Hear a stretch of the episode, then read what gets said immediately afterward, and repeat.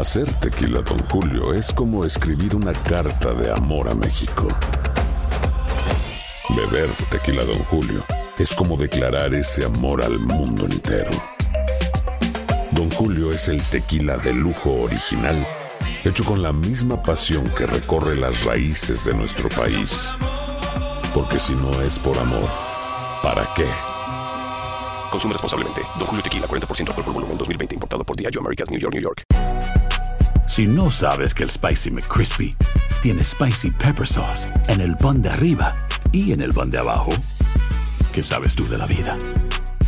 Para, pa, pa, pa. Boost Mobile tiene una gran oferta para que aproveches tu reembolso de impuestos al máximo y te mantengas conectado. Al cambiarte a Boost, recibe un 50% de descuento en tu primer mes de datos ilimitados. O, con un plan ilimitado de 40 dólares, llévate un Samsung Galaxy A15 5G por $39.99. Obtén los mejores teléfonos en las redes 5G más grandes del país. Con Boost Mobile, cambiarse es fácil. Solo visita boostmobile.com. Boost Mobile, sin miedo al éxito. Para clientes nuevos y solamente en línea, requiere AroPay. 50% de descuento en el primer mes requiere un plan de 25 dólares al mes. Aplican otras restricciones. Visita para detalles. Hola, soy Jorge Ramos y a continuación escucharás el podcast del Noticiero Univisión. El programa de noticias de mayor impacto en la comunidad hispana de Estados Unidos. Hola, muy buenas noches desde El Paso, Texas. Nos encontramos precisamente junto a la frontera. Del otro lado del muro se encuentra Ciudad Juárez, Chihuahua. Y un poco más adelante en el noticiero veremos cómo ambas ciudades están buscando una nueva manera de lidiar con miles de inmigrantes. Pero vamos a comenzar con las reacciones en México a la declaración de culpabilidad de Genaro García Luna, el exsecretario de Seguridad Pública. Esta mañana el presidente de México, Andrés Manuel López Obrador, en su conferencia matutina, le pidió al expresidente Felipe Calderón que dijera por qué había nombrado a García Luna y qué es lo que él sabía. Jessica Cermeño, en la Ciudad de México, tiene el reportaje. Pandilla de rufianes. Para el presidente de México no es suficiente el histórico veredicto en contra de Genaro García Luna, el primer secretario de Estado mexicano encontrado culpable en Estados Unidos de ser cómplice de narcotraficantes por casi dos décadas. ¿Cuáles eran sus vínculos con las autoridades de Estados Unidos? Porque fue hasta premiado. Por eso Andrés Manuel López Obrador le pidió esta mañana al exfuncionario seguir dando información. Si recibía órdenes o informaba a los expresidentes, tanto a Fox como a Calderón. Es que entre 2006 y 2012 Felipe Calderón siempre mostró total apoyo a su secretario. Porque ha sido clave para iniciar la transformación profunda de la Policía Federal en un cuerpo profesional dedicado a servir y a proteger. Pero ahora el veredicto obligó al expresidente a deslindarse. En un comunicado aseguró que había luchado con toda determinación en contra de la delincuencia, sin dar tregua ni hacer distinción entre grupos, aunque siguió sin aclarar si ya sabía de las actividades ilícitas de su subordinado a favor del cártel del Pacífico, por las que García Luna se podría quedar en la cárcel de por vida. El único apoyo que Calderón obtuvo fue de los legisladores del partido que lo llevó al poder, Acción Nacional, que se ausentaron del Congreso, pero nada más. Además, tres jueces mexicanos decidieron descongelar las cuentas bancarias de la esposa de García Luna, Linda Cristina Pereira, quien acompañó en el juicio a su esposo siempre. Esto a pesar de que el gobierno mexicano inició una demanda en Florida para recuperar los recursos públicos que el exsecretario y su familia recibieron por contratos que ascienden a más de 745 millones de dólares y una veintena de propiedades y vehículos. Él todavía tiene pendientes dos órdenes de aprehensión aquí. Pero tiene que ver el juicio García Luna por televisión, porque en este país no se hace justicia. En la Ciudad de México, Jessica Cermeño, inicio. Y ahora continuamos con nuestra serie especial desde la frontera. Millones de personas son detenidas por la patrulla fronteriza durante años en esta zona entre México y los Estados Unidos. Lo que no sabemos exactamente es cuántos inmigrantes logran esquivar a la patrulla fronteriza y si lo hacen, casi seguro necesitan a contrabandistas como la Coyota. En la segunda parte de esta serie especial, Pedro Ultreras habla con ella y nos dice cómo la complicidad de las autoridades permite precisamente que ella haga su trabajo. El tráfico de migrantes a Estados Unidos es uno de los negocios más lucrativos, dicen expertos, con ganancias que superan los 10 mil millones de dólares anuales. Tienes que pagar a todos los corruptos habidos y por haber. Lili, una coyota que asegura haber traficado miles de migrantes, señala que el negocio funciona gracias a la complicidad de las autoridades. Se mueve rápido, pues porque estamos en México y todo se puede. Así, así de fácil, todo se puede. Sí, de fácil, estamos en México. Su zona de trabajo es la frontera de Piedras Negras y en toda esa región, indica, tiene comprada a las autoridades. Mientras te reportes, todos felices y contentos. Hay unos que son, que les pagas por semana, es la tarifa. Pases o no pases, ese no es problema suyo. Ellos es, dame mi dinero. En su caso, asegura que paga tarifa fija por grupo, no por migrantes. Incluso nos mostró capturas de pantallas de mensajes con las cantidades que les deposita. A mí me da lo mismo llevarme dos a llevarme 20, porque yo pago el reporte, así le decimos. Pago el reporte por grupo, no por persona. Y no hay autoridad que no esté involucrada, nos dijo, incluyendo la Guardia Nacional y agentes migratorios. A mí me ayuda, ¿verdad? Migración también. Ellos son los que manejan más, más que nadie, son los que manejan los vuelos. La Reina del Norte cuenta que a algunos se le han puesto difícil y le ha tocado hablarles fuerte. Mira, hacemos esto, yo dejo de espinarme las nalgas y tú tienes un peso más para darle una mejor este, calidad de vida a tu familia. Y mira, todos felices y contentos. Y los sobornos se dan a lo largo de todo México y en otros países. Por eso los grupos de migrantes llegan sin mucho problema desde Centroamérica en menos de 10 días a la frontera norte. Ser mujer, ser coyota, ¿eso te facilita, te abre puertas? Obviamente que sí. Es, te tienen un poquito más de respeto, se puede decir. ¿No tienes miedo? No, ya perdí el miedo. Créeme que yo perdí el miedo. Me ha pasado de todo. ¿Has estado presa?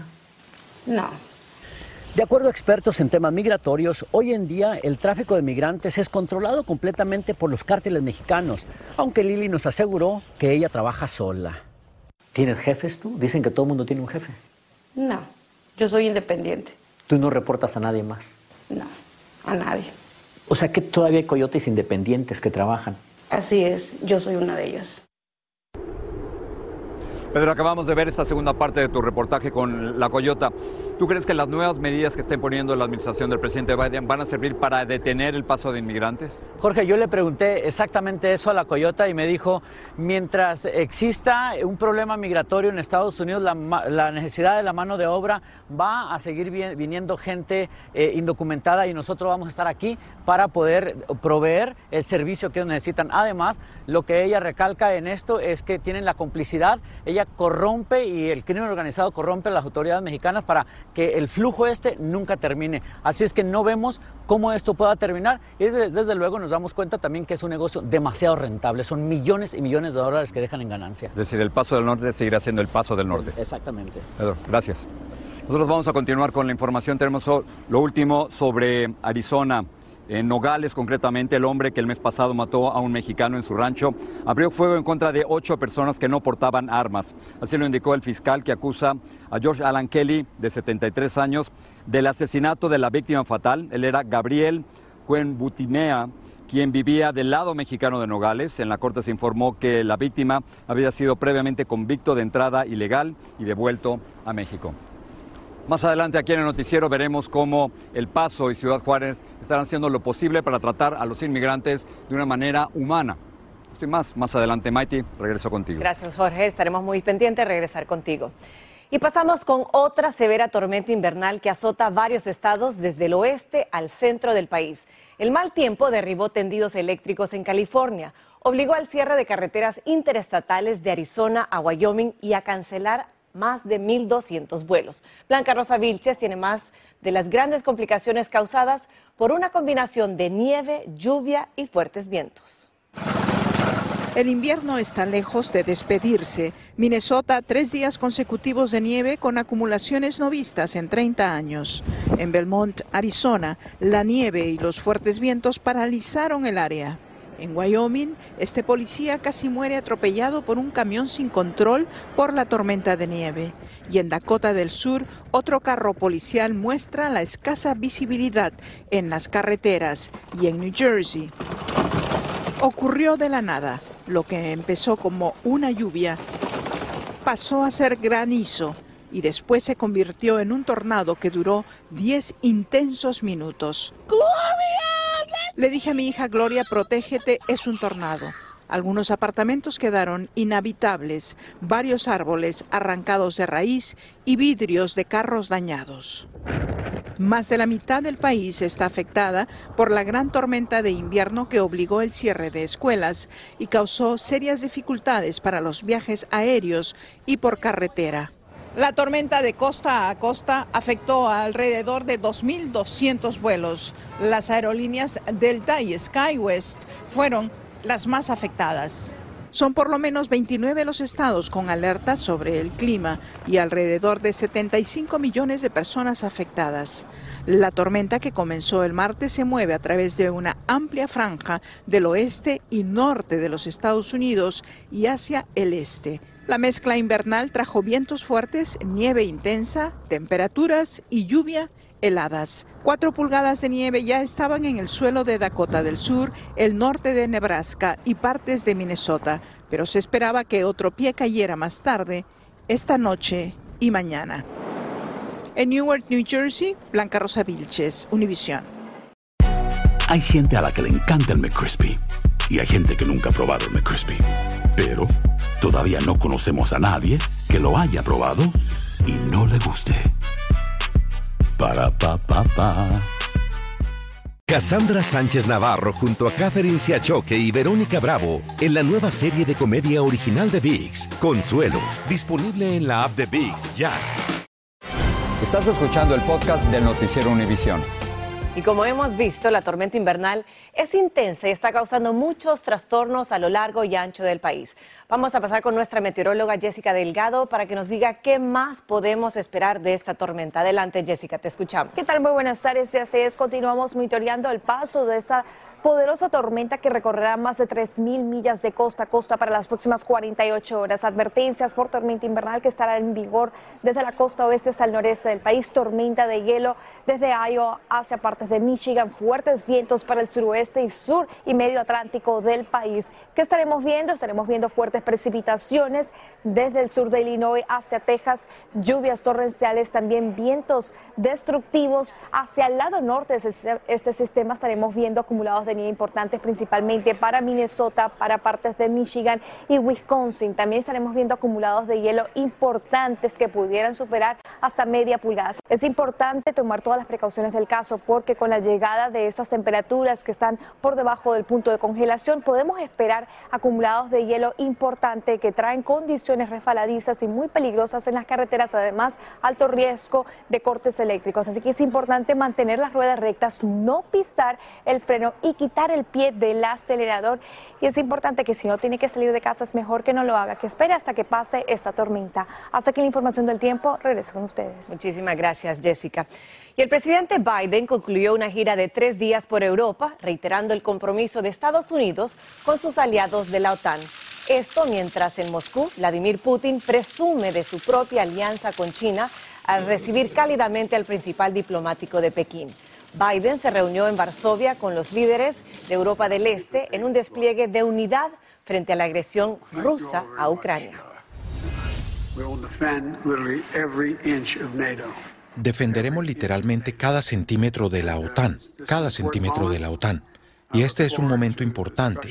Espero la discusión y los próximos pasos que podemos dar juntos y mantener nuestra línea fuerte y disuadir aún más la agresión porque lo que literalmente está en juego no es solo Ucrania, sino la libertad.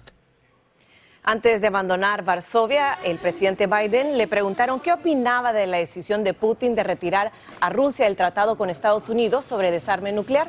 El presidente respondió que era un gran error. En Los Ángeles compareció ante la corte Carlos Medina, acusado de asesinar a tiros al obispo David O'Connell. Medina es esposo de la empleada de servicio del obispo e incluso le hizo trabajos de mantenimiento en su casa. El hispano de 64 años podría terminar el resto de su vida en prisión. El señor Medina, si es encontrado, si es encontrado culpable de estos cargos, puede recibir hasta 35 años a vida por su, por su por sus acciones. Autoridades aún investigan el móvil del crimen y dudan de la versión inicial de que habría sido por una deuda del obispo a Medina por considerarla inconsistente. El acoso escolar en Estados Unidos es un problema al cual miles de estudiantes se enfrentan a diario. El Centro Nacional de Estadísticas Educativas dice que uno de cada cinco alumnos han sido acosados en sus colegios. Dentro de este grupo, 6% de los varones han sufrido agresión física y el 18% de las mujeres han sido objeto de rumores.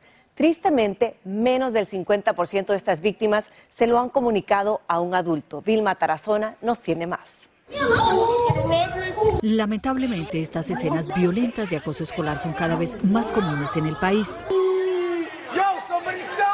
No vas a vivir al lado de mi casa.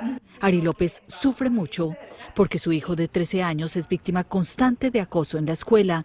No, la verdad es que me siento un poco desesperada porque como mamá es muy duro, como mamá es muy duro ver que tu hijo está sufriendo. Indira Chávez es la primera vez que habla públicamente sobre la golpiza que le dio a su hija otra compañera de la escuela en Texas. Cuenta que cuando le llegó el video por redes sociales, quedó en shock cuando vio cómo le pegaban sin piedad. Me fui al patio a llamar a mi mamá y de ahí en adelante fueron días muy feos. Joana Vélez cuenta que justo el día que su hija con necesidades especiales iba a celebrar sus 15 años, fue sometida a una brutal golpiza por otra estudiante dentro del bus escolar, como quedó grabado en este video. Cuando yo vi el video, yo dije, Santo Dios, me la matan. Me la matan porque tú sabes golpearte la cabeza patearte la cabeza, darte en la cara con el teléfono, en tu cerebro. Muchos padres se quejan de que las escuelas no hacen lo suficiente. La brutalidad, que fueron muchos golpes seguidos, que nadie hacía nada. Como que uno es una basura. Y, mi, mi hija no es una basura, ninguno de mis hijos son basura. Los expertos aseguran que los acosadores tienden a atacar a los niños que a su juicio son más tímidos o reservados y de haber sabido que esto iba a pasar, eh, me hubiese preocupado más por hacerlo más fuerte. Muchos padres frustrados ante la falta de acción de las escuelas deciden cambiar a sus hijos de institución o recurren a la educación en línea. En Miami, Florida, Vilma Tarazona, Univisión. Continuamos el noticiero Univisión desde El Paso, Texas para que se den cuenta de lo prevalente que es la inmigración indocumentada hacia los Estados Unidos. Mientras estamos preparando aquí el noticiero Univisión, Frente a nuestras cámaras, dos inmigrantes cruzaron ilegalmente desde México hacia los Estados Unidos. Realmente no les importó que hubiera cámaras como esta.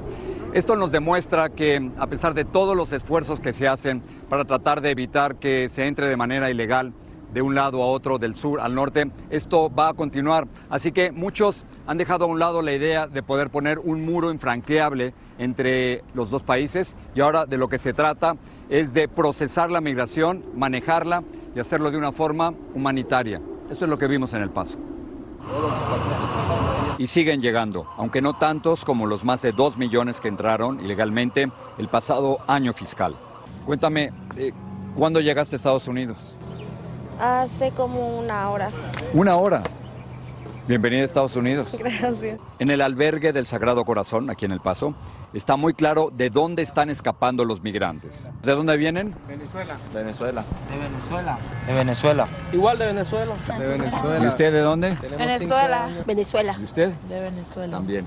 Estos son los cuatro perros con los que Deliana, una venezolana de 39 años, llegó hasta la frontera cruzando la peligrosa selva del Darién.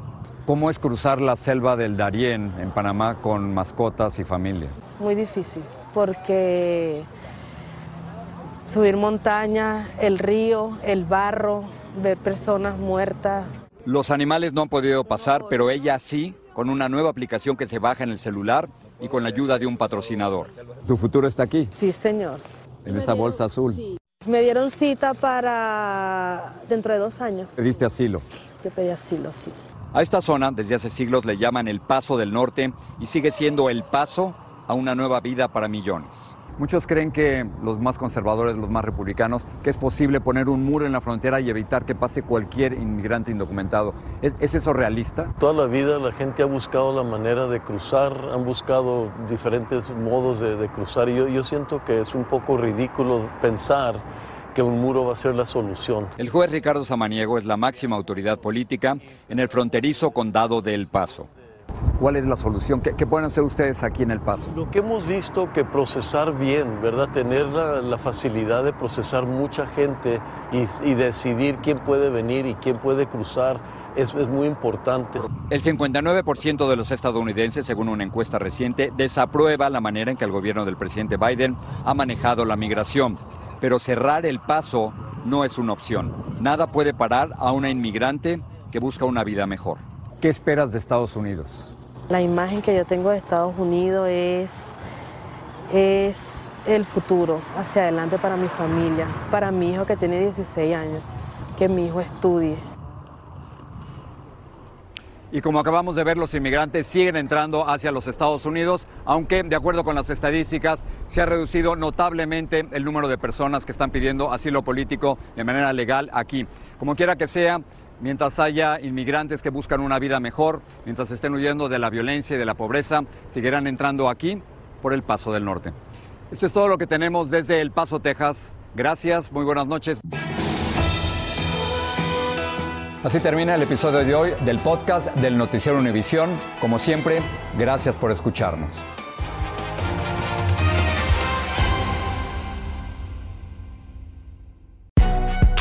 Si no sabes que el Spicy McCrispy tiene Spicy Pepper Sauce en el pan de arriba y en el pan de abajo, ¿qué sabes tú de la vida? Para, pa, pa, pa. Cassandra Sánchez Navarro junto a Catherine Siachoque y Verónica Bravo en la nueva serie de comedia original de VIX, Consuelo, disponible en la app de VIX ya.